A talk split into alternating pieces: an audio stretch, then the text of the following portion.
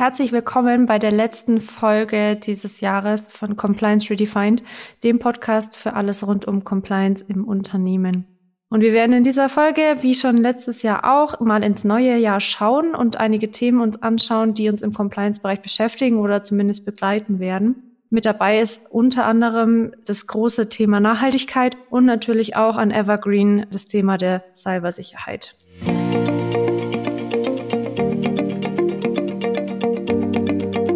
Ja, das Jahr 2023 neigt sich dem Ende zu und auch wir verabschieden uns mit dieser Podcast-Folge dann in die Weihnachtspause.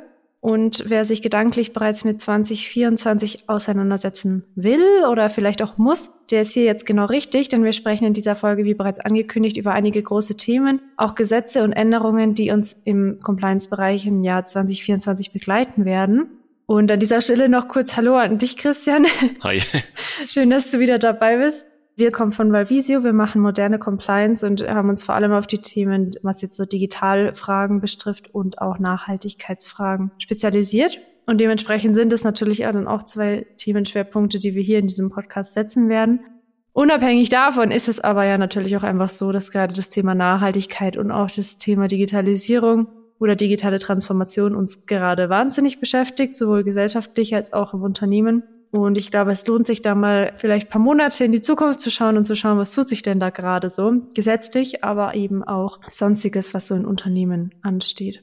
Und ich würde sagen, wir starten mal mit dem Thema Nachhaltigkeit und Nachhaltigkeitsreporting. Und da haben wir zwei große Themen, die uns schon begleiten, aber wahrscheinlich auch noch weiter begleiten werden. Und das eine ist die CSRD und das andere ist das Lieferkettengesetz. So, denn bei beiden ändert sich jetzt der Anwendungsbereich. Also es kommen mehr Unternehmen hinzu, die da jetzt drunter fallen. Und ich würde sagen, vielleicht kannst du uns kurz updaten, was passiert im neuen Jahr, was ändert sich? Würde ich sagen, fangen wir an mit dem Thema CSRD. Das haben wir ja auch schon mal ausführlich in einer eigenen Folge thematisiert. Und wie wir ja auch gesehen haben, wurde das auch angenommen. Also es scheint schon einige Leute zu betreffen, zu interessieren. Und da geht's jetzt los, dass wir ab dem 1.1.24 für die erste Gruppe den Anwendungsbereich eröffnet haben. Wir haben ja hier den Anwendungsbereich nach verschiedenen Gruppen, der sich dann jetzt für die Berichterstattung im Jahr 2025 über den Zeitraum 2024 für diejenigen Unternehmen eröffnet, die bereits auch der CSR-Richtlinie unterliegen und genau, für die geht's jetzt eben los. Allem voran, Themen, die wir ja auch schon ausführlich besprochen haben, ist eben, dass jetzt dann auch die Wesentlichkeitsanalyse durchzuführen ist für diese Unternehmen. Da ging es ja darum, dass man die verschiedenen ESG-Themenfelder erstmal analysieren muss, ob die denn für einen selber relevant sind oder nicht. Dann werden jetzt natürlich dann 2024 die ersten Daten gesammelt, die Kennzahlen gesammelt und dann 2025 der erste Bericht veröffentlicht. Und für die genaue Funktionsweise können wir ja nochmal auf die Folge, die wir bereits gemacht haben, verweisen. Aber hier geht's jetzt auf jeden Fall los. Und los geht's jetzt eben auch für viele Unternehmen mit dem Lieferketten-Sorgfaltspflichtengesetz. Auch da hatten wir einen Anwendungsbereich, der sich für unterschiedlich große Unternehmen eben zeitlich versetzt eröffnet. Und ab dem 1.1.24 sind jetzt eben auch die Unternehmen mit 1000 oder mehr Mitarbeitenden betroffen und müssen entsprechend berichten.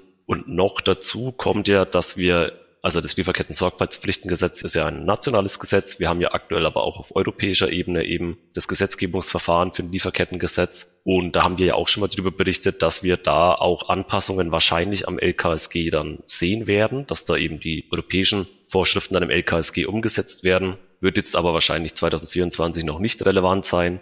Die ist nämlich aktuell noch nicht verabschiedet, die Richtlinie. Und auch dann haben wir ja in der Regel zwei Jahre Zeit, das Ganze in nationales Recht umzusetzen. Aber man darf eben erwarten, dass wir jetzt 2024 endgültig wissen, was mit der CS Triple D eben kommt. Uneinigkeit haben wir beispielsweise noch umstrittenes Thema aktuell im Gesetzgebungsverfahren, ob und in welchem Ausmaß der Finanzsektor mit einzubeziehen ist. Und genau, da werden wir dann, schätze ich mal, nächstes Jahr genauer Bescheid wissen und auch wissen, ob sich dann für alle von dem LKSG betroffenen Unternehmen eben noch was ändert an der Berichtspflicht. Der Hinweis, dass wir zu vielen Themen schon einen Podcast gemacht haben, gilt, glaube ich, universal in diesem Podcast. Also wir haben, glaube ich, tatsächlich zu fast allen Themen schon eine eigene Folge. Also wer da bei einem Thema irgendwie hängen bleibt gedanklich und sagt, gut, vielleicht spannend, muss ich mal mehr drüber erfahren, dann einfach mal durchscrollen oder suchen. Da wird man mit relativ hoher Wahrscheinlichkeit fündig. Und wenn es kein Podcast ist, dann einfach auf Compliance Insider mal schauen. Da haben wir zu vielen Themen auch Blogbeiträge sonst.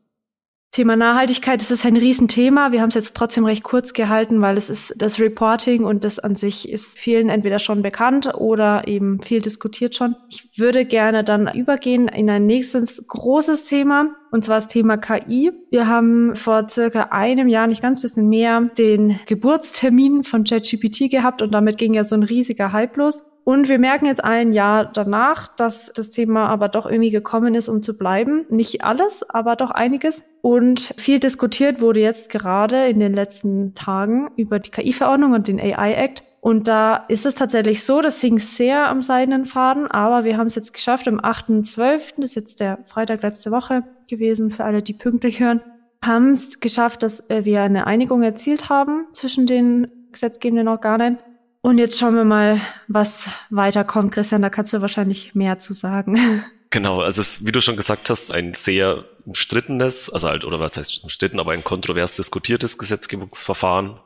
Das Gesetz ist noch nicht verabschiedet, aber wir haben jetzt eine Einigung in den Trilogverhandlungen und können jetzt davon ausgehen, dass dann bald die finale Fassung kommt. Dann haben wir nochmal wahrscheinlich zwei Jahre eben die Übergangs- oder halt die Umsetzungsfrist. Und genau, ich glaube, es gibt tatsächlich so viele Kritikpunkte an dem Gesetz von unterschiedlichen Stellen, dass man das Ganze vielleicht sogar mal in einer eigenen Folge thematisieren kann.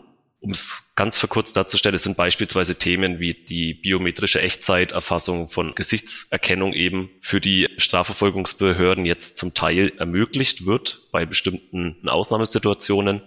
Und das sind eben so Themen, wo es eine Menge unterschiedliche Meinungen zu gibt, auch was die Regulierung von generativer KI angeht. Und bleibt, glaube ich, abzuwarten, wie das Ganze dann letztendlich in der Praxis funktioniert. Aber ich glaube fast auch, das ist so umfangreich und tatsächlich ja auch, muss man ja auch dazu sagen, stimmt's ja, dass wir jetzt damit die erste oder weltweit die erste Gesetzgebung haben, die speziell auf KI gemünzt ist. Und deswegen glaube ich, wird man das an gegebener Stelle dann nochmal ausführlicher diskutieren im Podcast hier. Auf jeden Fall. Vielleicht einfach als Anmerkung dazu, wir haben mit dieser KI-Verordnung, wie genau die dann ausschaut, werden wir sehen. Aber was feststeht, ist, dass es nicht die Technologie an sich regulieren soll, sondern eben die Anwendung, also wofür man das dann nutzen darf. So zumindest in dem Positionspapier, beziehungsweise so hat auch der Robert Habeck gesagt. Wir werden sehen, was dann tatsächlich bei rauskommt. Es bleibt, wie gesagt, spannend. Die Fragen hinsichtlich Datenschutz oder Urheberrecht oder Geschäftsgeheimnisschutz und so weiter bleiben natürlich trotzdem bestehen. Die sind davon total losgelöst. Und auch dazu, wie gesagt, haben wir schon eine Folge. Also wer daran interessiert ist, da einfach reinhören. Ein weiteres sehr, sehr großes Thema für zumindest einige Unternehmen ist die NIS 2. Also die ist beschlossene Sache und muss bis ja, Ende nächsten Jahres umgesetzt werden in nationales Recht. Das kommt ja auch von der EU-Ebene. Und wie ist da der Stand? Christian, auf was müssen sich Unternehmen da jetzt aktuell einstellen? Also in Deutschland haben wir jetzt aktuell, glaube ich, wenn sich nichts Neues getan hat, was ich jetzt nicht mitbekommen habe, haben wir aktuell einen Referentenentwurf und haben ja noch Zeit bis Oktober, dann das Ganze in nationales Recht umzusetzen. Bei der NIS 2 geht es ja grundsätzlich darum, dass es für Kreditunternehmen neue Sicherheitsauflagen, Meldepflichten und auch verschärfte Sanktionsmaßnahmen geben wird. Zum Hintergrund ist kurz, dass eben auf europäischer Ebene war diese Definition, wann bin ich ein Kreditunternehmen oder nicht, unterschiedlich definiert und deswegen nicht einheitlich und das wollte man jetzt eben auch mit der NIS 2 dann unter anderem angehen. Es gilt grundsätzlich für Unternehmen, die man in zwei Gruppen aufteilen kann. Das sind einmal die essentiellen Unternehmen. Da wären wir dann beispielsweise jetzt nicht abschließend in den Bereichen Energie, Transport, Verkehr, Wasserversorgung und so weiter, aber auch beispielsweise Sachen wie jetzt Banken und Finanzwesen. Und dann als zweite Gruppe gibt's noch die wichtigen Unternehmen. Da sind wir dann beispielsweise bei der Abfallentsorgung, bei der Post, auch beispielsweise bei Lebensmitteln. Und für all diese Unternehmen werden neue Regelungen kommen auch immer danach ein Stück weit nach der Unternehmensgröße unterschieden. Also geht es hier um mittlere oder große Unternehmen. Und auch da ist von den Unternehmen selbst zu prüfen, ob man denn von den Anforderungen betroffen ist oder nicht, also ob man dem Anwendungsbereich unterfällt. Und entsprechend wird es da 2024 dann auch für viele eben darum gehen, dann anhand des endgültigen Gesetzesentwurfs eben zu prüfen, ob man erfasst ist Kurzer Tipp noch äh, für die Praxis. Also bei dem Gesetz wird es so sein, dass eben auch Geschäftspartner oder Zulieferer hier mit einbezogen werden müssen. Das heißt, selbst wenn man selber nicht kritisches Unternehmen ist, lohnt es sich mal einen Blick in die eigene Kundenliste oder Partnerliste oder wie auch immer zu werfen, ob da vielleicht was dabei ist, was darunter fallen könnte. Denn dann werden auch da wahrscheinlich verschärfte Auflagen auf einen zukommen. Und je früher man darüber Bescheid weiß und sich austauschen kann, was zu tun ist, desto entspannter ist das ganze Thema. Dann, was uns sonst noch begleitet, da kommt auch noch mal einiges auf uns zu. Wir fangen mal an mit dem Thema Cloud beziehungsweise auch Cyber Resilience. Wir haben den Cyber Resilience Act, der jetzt endlich langsam Gestalt annimmt. also wir haben jetzt gar nicht so lange her eine Einigung hier im Trilogverfahren erreicht. Ich sage noch ganz kurz, was ungefähr drinsteht. Es geht im Prinzip darum, dass man Vorschriften hat für das Inverkehrbringen von Produkten oder Software mit digitalen Komponenten. Das heißt, man ja, muss in der Planung, Gestaltung, in der Entwicklung und so weiter gewisse Auflagen erfüllen. Es ist auch, ja, zum Beispiel die CE-Kennzeichnung kommt hier dann mit ins Spiel. Also da geht es vor allem darum, dass die Produkte einfach sicherer werden, die irgendwie in irgendeiner Weise vernetzt sind oder halt sonst wie digitale Komponenten haben. Gibt es dann noch einen aktuellen Stand, wann das Ganze ungefähr kommt? Die Einigung im Trilog haben wir auch hier wieder. Dann der finale Gesetzestext wird jetzt dann folgen, schätze ich mal, also entweder jetzt noch diesen Monat oder Anfang nächsten Jahres. Und dann haben wir hier, glaube ich, wenn ich es noch richtig im Kopf habe, hat man sich aber darauf geeinigt, dass man eine Übergangsfrist von 36 anstatt 24 Monaten eingeführt hat ins Gesetz und entsprechend werden wir mal so Pi mal Daumen 2027 dann erstmals damit konfrontiert sein.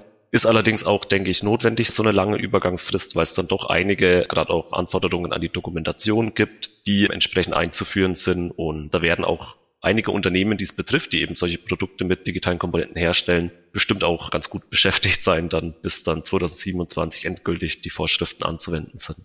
Ja, also der Cyber Resilience Act, der hat in sich, sage ich mal so salopp. Das heißt, es ist auch ganz nett, dass man da dann hier jetzt drei Jahre noch Zeit hat. Also das bitte nicht auf die lange Bank schieben, sondern jetzt schon mal schauen, was kommt da auf mich zu, denn da ist wirklich viel. Also und gerade wenn auch Produkte jetzt noch in der Entwicklungsphase sind, sollte man den vielleicht jetzt schon beachten und entsprechende Anpassungen halt machen. Passend dazu, oder naja, nicht ganz, aber doch irgendwie, ist das Thema rund um die digitalen Märkte und digitale Dienstleistungen, also Digital Markets Act, Digital Services Act. Die haben wir, also Digital Markets Act, den gibt's ja schon, da sieht man auch schon die ersten Auswirkungen. Der Digital Services Act, der kommt jetzt dann im Februar nächsten Jahres und ergänzt hier die E-Commerce-Richtlinie. Und die Kernfrage, die dahinter steckt, ist so ein bisschen die, wie wollen wir mit dem Internet und seinem Angebot umgehen? Wie können wir das Ganze irgendwie fair gestalten? Wie können wir das Ganze auch halbwegs transparent gestalten? Der Digital Services Act gilt für Vermittlungsdienste, also Plattformökonomie ganz klassisch. Und Inhalt ist, dass man zum Beispiel Schutz vor Fake News haben soll. Es soll Verfahren geben zur Meldung und Entfernung von illegalen Inhalten. Vor allem die vulnerablen Gruppen, also Kinder zum Beispiel oder allgemein Minderjährige, sollen besser geschützt werden. Der faire Wettbewerb soll gefördert werden. Es gibt dann auch Transparenz- und Offenlegungspflichten etc. pp. Es ist der Versuch, ein bisschen mehr Fairness, ein bisschen mehr Transparenz ins Internet reinzubringen. Bin gespannt, was da passiert. Der Digital Markets Act hat auf jeden Fall schon Wellen geschlagen. Mal schauen, was dann mit dem Digital Services Act noch kommt. Was das konkret bedeutet, ist, dass vor allem für sehr große Online-Plattformen, also Facebook, Instagram, Twitter, TikTok, nee, Twitter gibt's ja nicht mehr, X, Ne, auch so, sag mal, so Play oder App Store etc. pp, auch Suchmaschinen und so, wird es einfach jetzt Sorgfaltspflicht geben, die einzuhalten sind. Ja, gerade jetzt Twitter oder X ist ja ein gutes Stichwort eigentlich. Da war jetzt ja dieses Jahr auch die Übernahme durch Elon Musk und dann wurde ja schon verzeichnet, dass auch gewisse Inhalte sich gehäuft haben. Und gerade das möchte man ja nicht mit dem Digital Services Act eben vermeiden. Und dann bleibt mit Spannung abzuwarten, wie dann ab dem 17.02 also es wurde ja schon mal bekannt, dass jetzt der Herr Musk eben nicht vollumfänglich begeistert war von dem Digital Services Act, nenne ich es jetzt mal. Und da wird es mit Sicherheit noch irgendwelche ähm, Reibereien geben, könnte ich mir vorstellen. Bevor wir noch auf paar, ja, sag mal so organisatorische Themen kommen, die einfach anstehen im Jahr 2024, ein kurzer Hinweis noch zum Thema hybriden Arbeiten, beziehungsweise auch zum Thema Remote Work. Das wird uns weiterhin begleiten, glaube ich. Also das Thema Homeoffice oder auch Mobile Office hat sich, glaube ich, sehr, sehr tief in die Unternehmen mittlerweile etabliert auf jeden Fall. Das heißt, Themen wie zum Beispiel Datenschutz und Informationssicherheit bleiben einfach bestehen, die sind Dauerbrenner. Was aber jetzt auch oder worüber viel diskutiert wird jetzt, ist das Thema Arbeitssicherheit und da auch speziell mit dem Fokus auf die mentale Gesundheit. Ich habe da jetzt gerade erst gelesen, dass es pro 100 Versicherten im Jahr 2022, also letztes Jahr, knapp über 300 Fehltage gab aufgrund von psychischen Erkrankungen. Also jetzt gar nicht irgendwie Arbeitsunfälle physischer Art, sondern einfach mentale Schwierigkeiten das ist was, was ein bisschen ein Randthema ist für Compliance, aber dadurch, dass es unter das Thema Arbeitssicherheit fällt, ist es eben doch irgendwie mit drin. Und ich glaube, auch das ist was, wo man als Unternehmen nicht drumherum kommt. Das ist ein Trendthema.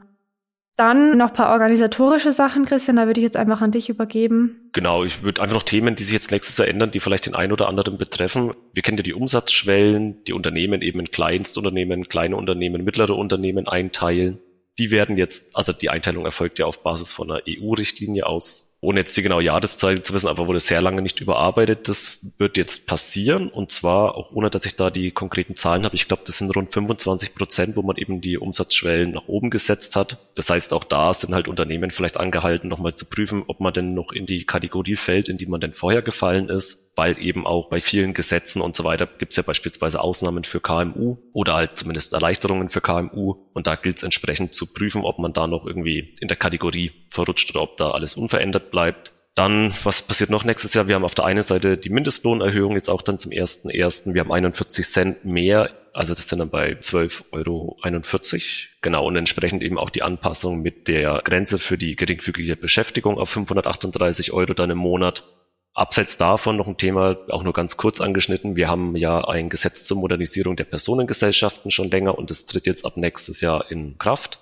Und dann kriegen wir nämlich unter anderem eine neue Gesellschaftsform in Deutschland, die EGBR, also die eingetragene Gesellschaft bürgerlichen Rechts. Ohne da jetzt viel darauf eingehen zu wollen, geht es eben darum, dass ja die Außenrechtsfähigkeit von der GBR bisher auch so ein relativ umstrittenes Thema war und jetzt soll es eben möglich sein, eine GBR einzutragen in ein Register, um dann entsprechend auch eine rechtsfähige Außen-GBR zu haben. Und genau, vielleicht ist das ja für den ein oder anderen Gründer, für die ein oder andere Gründerin interessant. Deswegen, das gibt es dann auch ab nächstes Jahr. Und dann mal abseits jetzt von den Gesetzesvorhaben und so, die in Kraft treten, haben wir natürlich auch nächstes Jahr wieder eine Wahl zum Europaparlament oder zum Europäischen Parlament im Juni und haben wir jetzt gerade am Podcast gemerkt, aktuell ist natürlich sehr viel EU-Gesetzgebung gerade im digitalen Bereich für uns relevant. Entsprechend wird sich hier ja auch ein bisschen dann entscheiden, wo die Reise zukünftig so hingeht. Und das Gleiche könnte man eigentlich sagen über die US-Wahlen. Die haben wir jetzt auch im nächsten Jahr wird mit Sicherheit ein sehr spannendes Thema werden. Das kann natürlich dann auch für Unternehmen in Europa dann auch direkte unmittelbare Auswirkungen haben. Abseits davon, wir haben es ja schon thematisiert, auch das Data Privacy Framework gilt ja jetzt, also der Angemessenheitsbeschluss für die USA ab diesem Jahr. Der Herr Schrems und seine Datenschutzorganisation haben ja schon angekündigt, dass man hier gegebenenfalls wieder vor den EuGH ziehen will. Und das schätze ich mal, wird man dann nächstes Jahr erfahren, ob das der Fall ist oder wie das dann auch, also wie es ausgeht, vielleicht noch nicht im nächsten Jahr mal schauen. Aber da dürfen wir mit Sicherheit Neuigkeiten erwarten. Und dann vielleicht jetzt noch zum Abschluss. Ab dem 1.1.24 gelten wieder die normalen Vorgaben zur Insolvenzantragspflicht und zur Fortführungsprognose. Und da hatten wir ja auch aufgrund von Corona beispielsweise Krisensonderregelungen. Die laufen jetzt eben aus. Das heißt also hier auch wieder dann alles beim Alten sozusagen. Ich bin sehr gespannt auf das nächste Jahr tatsächlich, weil ich finde, es hat unfassbar viel Potenzial mit Themen wie KI, mit Themen wie Nachhaltigkeit. Da tut sich gerade so viel, also da kann man gefühlt wöchentlich irgendwelche Neuerungen sich anschauen. Und ich bin einfach gespannt jetzt mit dem erweiterten Anwendungsbereich, so hier im Nachhaltigkeitsreporting, aber auch mit der KI-Verordnung. Ja, ich glaube, das wird ganz vielen Leuten auch so gehen. Deswegen ist natürlich auch jetzt an der Stelle, wir haben jetzt alles recht schnell behandelt, aber natürlich auch gerne schreiben, wenn es einzelne Themen gibt, die da genauer oder näher interessieren, weil ich schätze schon, dass eben, wie du jetzt auch gesagt hast, im nächsten Jahr dann auch, wenn sich gerade beim Reporting und so weiter was ändert, man muss erstmals eben die relevanten Kennzahlen und so weiter eben aufnehmen im Laufe des Geschäftsjahrs, dass da noch einige Fragen aufkommen werden, die dann halt erst über die Zeit dann mit der Erfahrung geklärt werden. Aber es bleibt auf jeden Fall spannend, ja. Dann an dieser Stelle einfach, ich wünsche Ihnen allen eine frohe Weihnachtszeit und schöne Feiertage, wenn Sie frei haben. Und ich hoffe, dass Sie sich ein bisschen erholen können von diesem turbulenten, also doch turbulenten Jahr. Und dann nochmal kurz der Hinweis, zu allen Themen haben wir bereits Podcast-Folgen oder zu fast allen Themen. Also da gerne einfach reinhören, auch wenn man jetzt vielleicht ein bisschen mehr Zeit hat und sagt, ich habe da mal die Ruhe, mir vielleicht das eine oder andere anzuhören. Und dann freue ich mich aufs nächste Jahr bis dahin, guten Rutsch und bis bald. Das gleiche von mir. Bis bald.